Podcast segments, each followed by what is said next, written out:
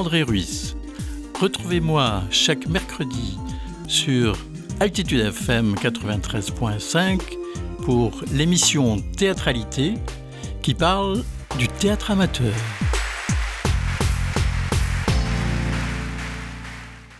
Bienvenue dans Théâtralité.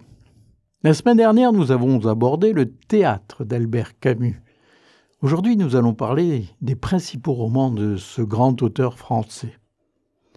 Je dois m'occuper d'être heureux, disait-il. Fils de Lucien Camus, ouvrier agricole, mort pendant la Grande Guerre, et de Catherine Sintès, jeune servante d'origine espagnole, Albert Camus grandit à Alger et obtint son bac en 1932 avant de faire des études de philosophie. Il entame alors une carrière de journaliste et écrit pour Alger républicain où ses articles font remarquer. Il part ensuite pour Paris et est engagé par Paris Soir. Dans les mêmes années, il publie L'étranger, un roman qui arrivera en tête du classement des 100 meilleurs livres euh, du XXe siècle en 1999. En 1936, il fonde le Théâtre du Travail et écrit avec trois amis Révolte dans les Asturies, une pièce qui sera interdite. Lorsque la Seconde Guerre mondiale éclate, il intègre un mouvement de résistance à Paris, tout comme Jean-Paul Sartre avec lequel il se lie d'amitié. Il devient ensuite rédacteur en chef du journal Combat à la Libération. C'est dans ce journal que paraît un éditorial écrit par Camus et resté célèbre, dans lequel il dénonce l'utilisation de la bombe atomique par les États-Unis. La peste est publiée en 1947 et connaît un très grand succès. Son œuvre, articulée autour des thèmes de l'absurde et de la révolte, est indissociable de ses prises de position publiques concernant le franquisme, le communisme, le drame algérien, etc. Passionné de théâtre, comme nous l'avons dit dans notre précédente émission, Camus adapte également sur scène Requiem pour une nonne de Faulkner. Il obtient le prix Nobel de littérature en 1957 pour l'ensemble d'une œuvre qui met en lumière, avec un sérieux pénétrant, les problèmes qui se posent de nos jours à la conscience des hommes. Trois ans plus tard, il meurt tragiquement dans un accident de voiture avec le manuscrit inachevé de son autobiographie le premier homme. À la fois romancier, philosophe, dramaturge ou encore journaliste militant, il est devenu une légende de la littérature française. Son œuvre inégalable lui a permis d'obtenir le prix Nobel de littérature, comme nous l'avons dit plus haut, et de nombreux établissements publics comme des lycées et collèges portent son nom. Il a écrit de nombreux livres, mais seulement quatre romans. L'étranger, La peste, la chute et Le premier homme, publié après sa mort. L'étranger est le premier roman le plus populaire publié d'Albert Camus. Paru en 1942, il prend place dans la tétralogie que Camus nommera Cycle de l'absurde, qui décrit les fondements de la philosophie carnusienne, l'absurde. Cette tétralogie comprend également l'essai le mythe de Sisyphe, ainsi que les pièces de théâtre Caligula et le malentendu dont nous avons parlé la semaine dernière. Le roman a été traduit en 68 langues.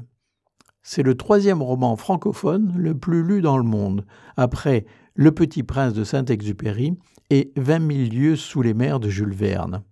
Une adaptation cinématographique en a été réalisée par Luchino Visconti en 1967. La première phrase du roman, l'incipit, est l'une des plus célèbres de la littérature contemporaine. Je cite Aujourd'hui, maman est morte, ou peut-être hier, je ne sais pas.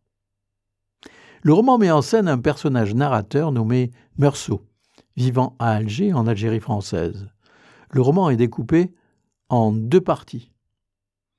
Au début de la première partie, Meursault reçoit un télégramme annonçant que sa mère, qu'il a placée à l'hospice de Marengo, vient de mourir. Il se rend en autocar à l'asile de vieillards situé près d'Alger. Veillant la mort toute la nuit, il assiste le lendemain à la mise en bière et aux funérailles. sans avoir l'attitude attendue d'un fils endeuillé. Le protagoniste ne pleure pas. Il ne veut pas simuler un chagrin qu'il ne ressent pas. Le lendemain de l'enterrement, Meursault décide d'aller nager à l'établissement de bain du port et y rencontre Marie, une dactylo qui avait travaillé dans la même entreprise que lui. Le soir, ils sortent voir un film de Fernandel au cinéma et passent le restant de la nuit ensemble. Le lendemain matin, son voisin, Raymond Sintès, proxénaire notoire, lui demande de l'aider à écrire une lettre pour dénigrer sa maîtresse mort envers laquelle il s'est montré brutal. Il craint des représailles du frère de celle-ci. La semaine suivante, Raymond frappe et injurie sa maîtresse dans son appartement. La police intervient et convoque Raymond au commissariat. Celui-ci utilise Meursault comme témoin de moralité. En sortant, Meursault invite Marie à déjeuner le dimanche suivant à un cabanon au bord de la mer qui appartient à un de ses amis, maçon. Lors de la journée, Marie demande à Meursault s'il veut se marier avec elle. Mais il répond que ça n'a pas d'importance, mais qu'il accepte volontiers l'idée. Le dimanche après-midi, après un repas bien arrosé, Meursault, Raymond et Masson se promènent sur la plage et croisent deux Arabes, dont le frère de la maîtresse de Raymond. Meursault, apprenant que Raymond est armé, lui demande de lui confier son revolver pour éviter un drame. Une bagarre éclate, au cours de laquelle Raymond est blessé au visage d'un coup de couteau. Plus tard, Meursault, seul sur la plage, accablé de chaleur et de soleil, rencontre à nouveau l'un des Arabes qui, à sa vue, sort un couteau. Aveuglé par la sueur, ébloui par le reflet du soleil sur la lame, Meursault tire de sa poche le revolver que Raymond lui a confié et tue l'Arabe d'une seule balle. Puis, sans raison apparente, il tire quatre autres coups sur le corps inerte. Dans la seconde partie du roman, Meursault est arrêté questionné. Ses propos sincères et naïfs mettent son avocat mal à l'aise. Il ne manifeste aucun regret, mais de l'ennui. Lors du procès, on l'interroge davantage sur son comportement lors de l'enterrement de sa mère que sur le meurtre. Meursault se sent exclu du procès. Il dit avoir commis son acte à cause du soleil, ce qui déclenche l'hilarité de l'audience. Le soleil provoqua toujours, selon Meursault, une distorsion de la vision semblable à une hallucination. La sentence tombe. Il est condamné à la guillotine. L'aumônier visite Meursault pour qu'il se confie à Dieu dans les derniers instants. Meursault refuse. Quand l'aumônier lui dit qu'il priera pour lui, cela déclenche sa colère. Avant son départ pour la mort, Meursault finit par trouver la paix dans la sérénité de la nuit et même souhaiter que le jour de son exécution, de grandes foules qui le haïssent soient au rendez-vous. Voici deux extraits du texte de Camus. Quand la sonnerie a encore retenti, que la porte du box s'est ouverte, c'est le silence de la salle qui s'est monté vers moi. Le silence. Et cette singulière sensation que j'ai eue lorsque j'ai constaté que le jeune journaliste avait détourné les yeux je n'ai pas regardé du côté de Marie.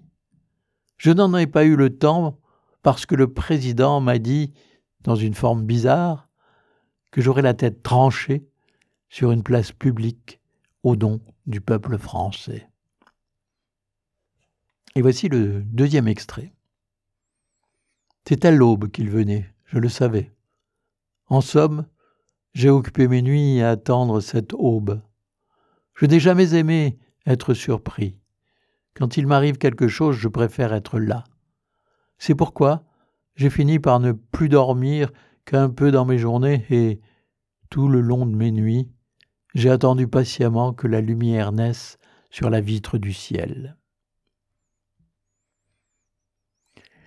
Le récit est tout entier construit du point de vue du narrateur et exclut tout autre point de vue. Ce choix narratif a plusieurs effets de lecture. Par exemple, en donnant l'impression de vision du monde ou de l'espace qui sont uniques. On retrouve dans le roman des passerelles avec d'autres œuvres d'Albert Camus. Par exemple, Une référence au personnage de l'arabe est faite dans La Peste. Au milieu d'une conversation animée, celle-ci avait parlé d'une arrestation récente qui avait fait du bruit à Alger.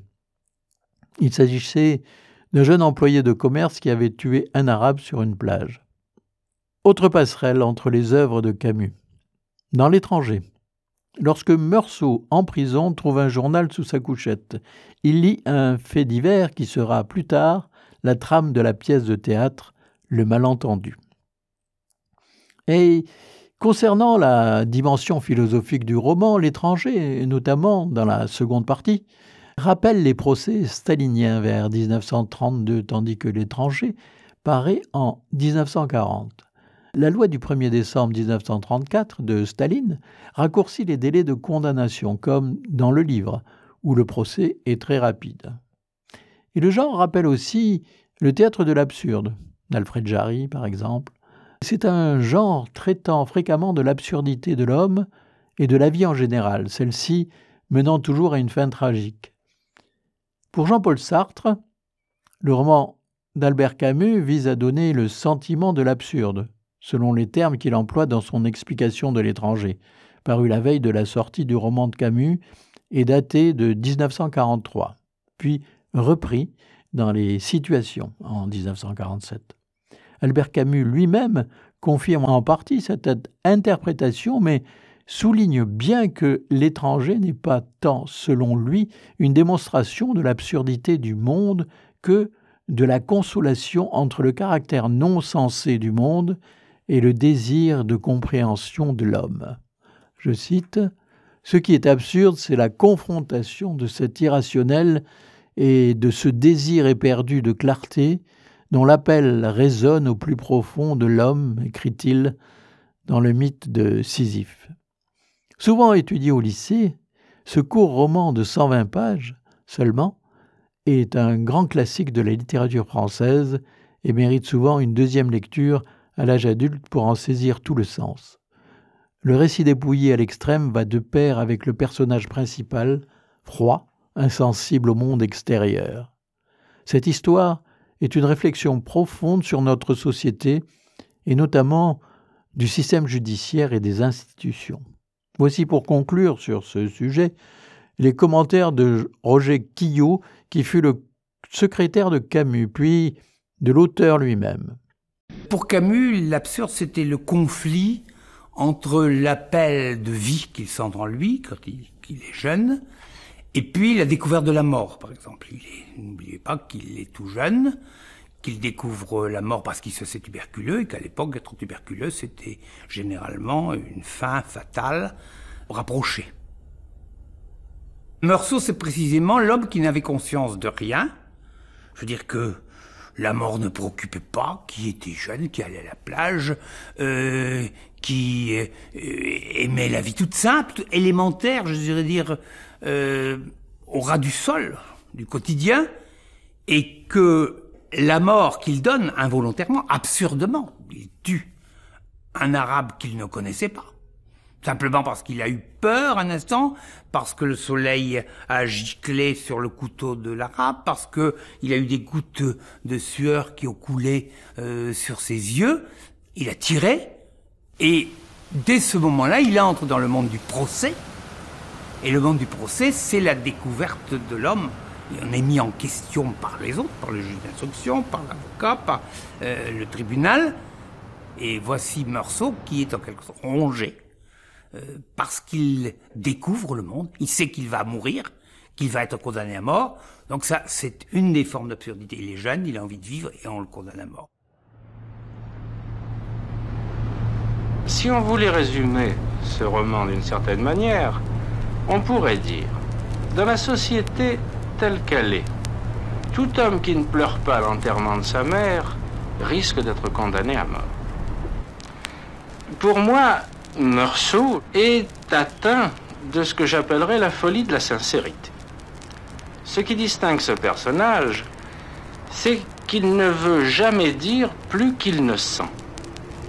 À quelqu'un qui lui propose de l'épouser et qui lui demande euh, s'il est amoureux, il répond soit qu'il n'en sait rien, euh, soit qu'il ne l'est pas. il ne répond jamais oui, car il n'est jamais sûr de ses sentiments. Quand on l'interroge sur la peine qu'il risque d'avoir éprouvée à l'occasion de l'enterrement de sa mère, on remarquera qu'il ne dit jamais qu'il n'a pas eu de peine, mais qu'il n'affirme jamais qu'il a eu de la peine. Eh bien, c'est ce refus tenace, cette sorte de fascination de l'authenticité de ce qu'on est, de ce qu'on sent, qui me paraît donner son sens au roman tout entier.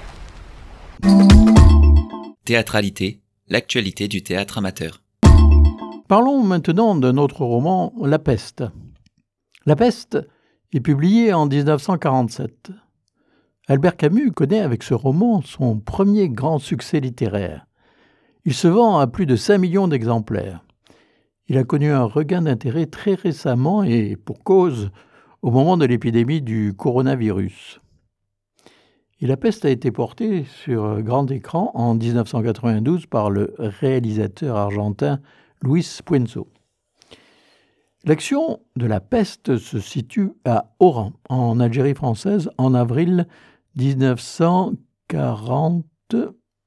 On ne sait pas exactement quelle année des années 40. Camus décrit Oran comme une ville fermée qui tourne le dos à la mer. Une épidémie de peste s'abat sur la ville d'Oran. Jour après jour, le lecteur suit l'apparition et l'extension de la maladie. Il découvre les réactions de chacun des personnages face aux souffrances et à la mort. Certains fuient, d'autres restent pour lutter.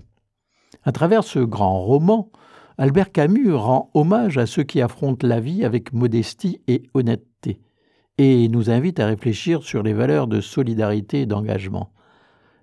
La peste est construite en cinq parties qui rappellent les cinq actes de la tragédie classique.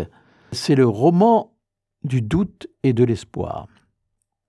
Dans la première partie, Oran, au mois d'avril, le docteur Rieu découvre le cadavre d'un rat sur son palier. Le concierge de l'immeuble du docteur Rieu Monsieur Michel croit que ce sont des plaisantins qui l'ont déposé là. Le docteur Rieu accompagne sa femme à la gare. Elle part se soigner dans une ville voisine. Une agence de presse annonce que 6000 rats morts ont été ramassés le jour même. L'angoisse monte. On accuse la municipalité, puis le nombre de cadavres de rats diminue. La ville retrouve sa propreté et on pense que l'alerte est passée. Mais M. Michel tombe malade et malgré les soins du médecin, il succombe à ce mal violent et mystérieux. Le docteur Rieu est appelé par Grand, un employé de mairie, qui vient d'empêcher un certain Cotard de se suicider. Les morts se multiplient. Rieu consulte un vieux confrère, le docteur Castel. Castel confirme ses soupçons. C'est bien la peste. Rieu arrive à contraindre les autorités de la municipalité à fermer la ville. Dans la deuxième partie, la ville s'isole progressivement. Les comportements individuels et collectifs sont modifiés par la peur. La peste fut notre affaire à tous, dit le narrateur. Les habitants ne peuvent plus communiquer entre eux et avec leurs parents et leurs amis à l'extérieur. À la fin juin, un journaliste parisien, Rambert, veut que Rieu l'aide à retourner à Paris pour retrouver sa compagne.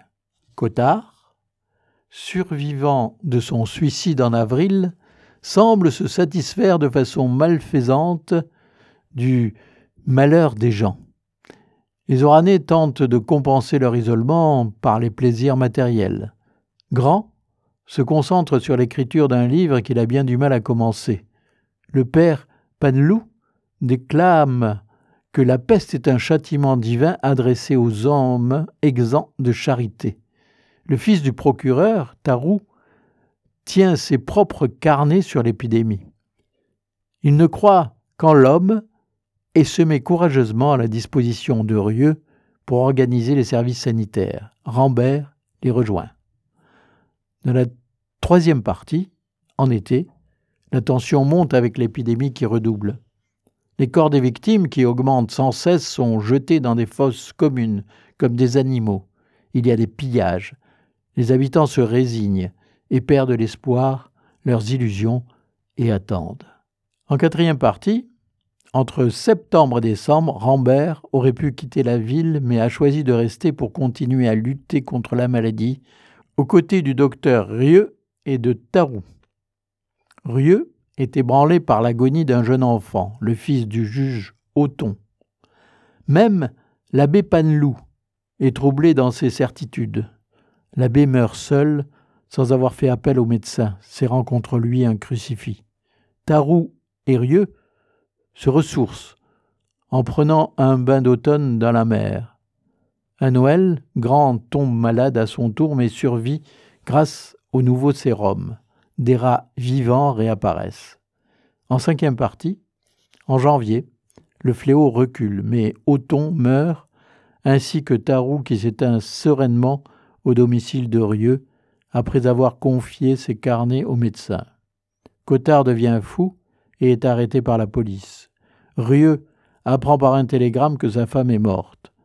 Par une belle matinée de février, la ville est rouverte. Les habitants sont soulagés mais n'oublieront jamais cette épreuve qui les a confrontés à l'absurdité de leur existence et à la précarité de la condition humaine. On apprend à la fin du roman qui est le narrateur. C'est Rieux qui a voulu retracer les événements le plus objectivement possible. La peste peut revenir et il en appelle à la plus grande vigilance.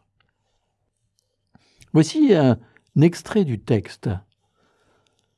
La mer elle-même avait perdu son bleu profond, et, sous le ciel brumeux, elle prenait des éclats d'argent ou de fer, douloureux pour la vue.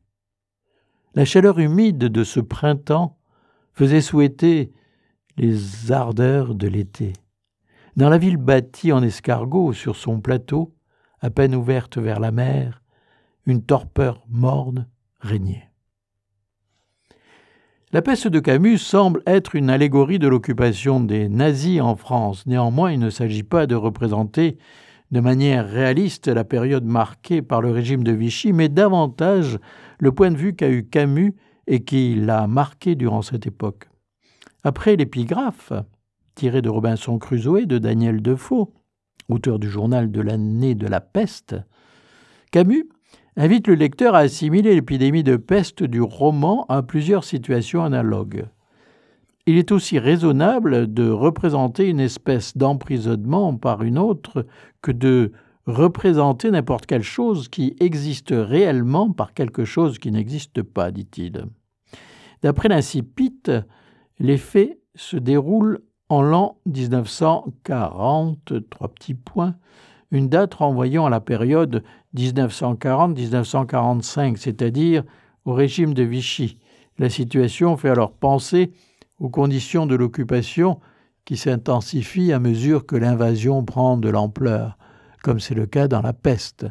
Au départ, la peste est vue comme une maladie qui ne fera pas long feu, une similitude avec le début de la Seconde Guerre mondiale, négligée au départ.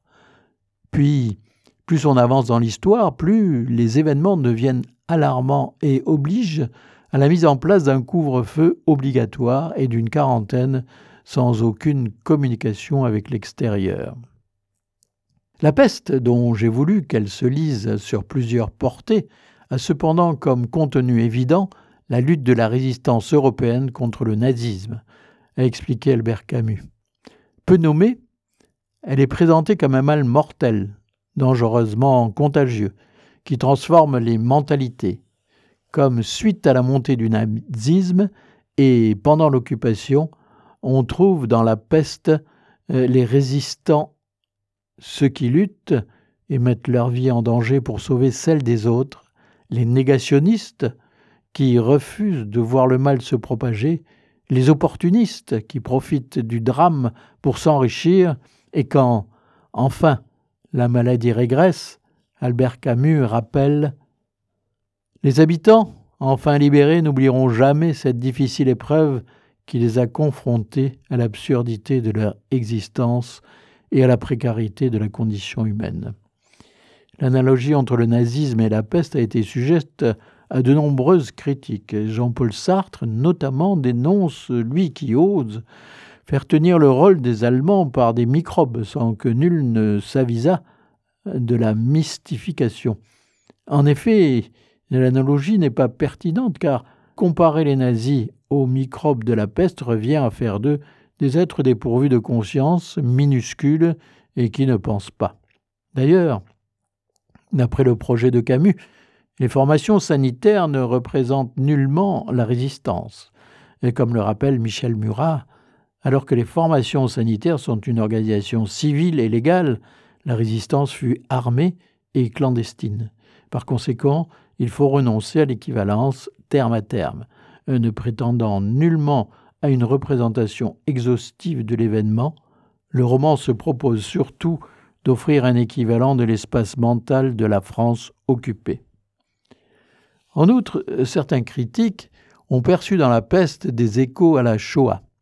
Lorsqu'on apprend à la fin du roman que le narrateur anonyme n'était autre que Rieu, ce dernier nous explique qu'il voulait rédiger le récit pour ne pas être de ceux qui se taisent pour témoigner, pour laisser du moins un souvenir. Ainsi, Rieu peut-il être comparé à ceux qui, après la guerre mondiale, ont offert leur témoignage au public en souvenir des crimes de la Seconde Guerre mondiale, tel Primo Levi dans Si c'est un homme.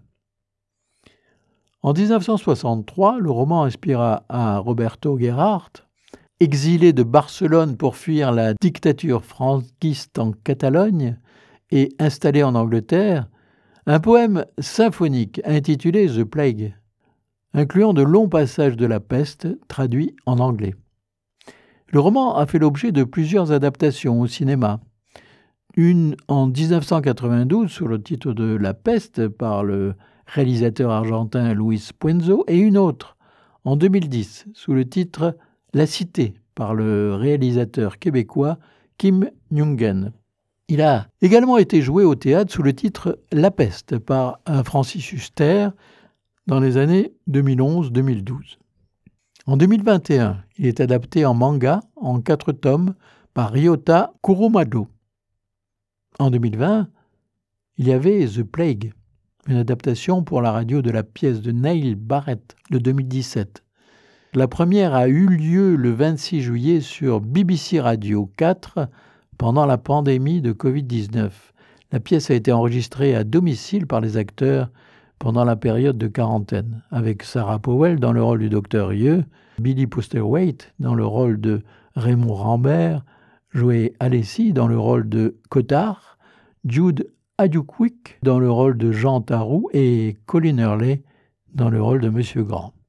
Les hommes sont plutôt bons que mauvais, nous dit Albert Camus. Il ajoute, et en vérité ce n'est pas la question.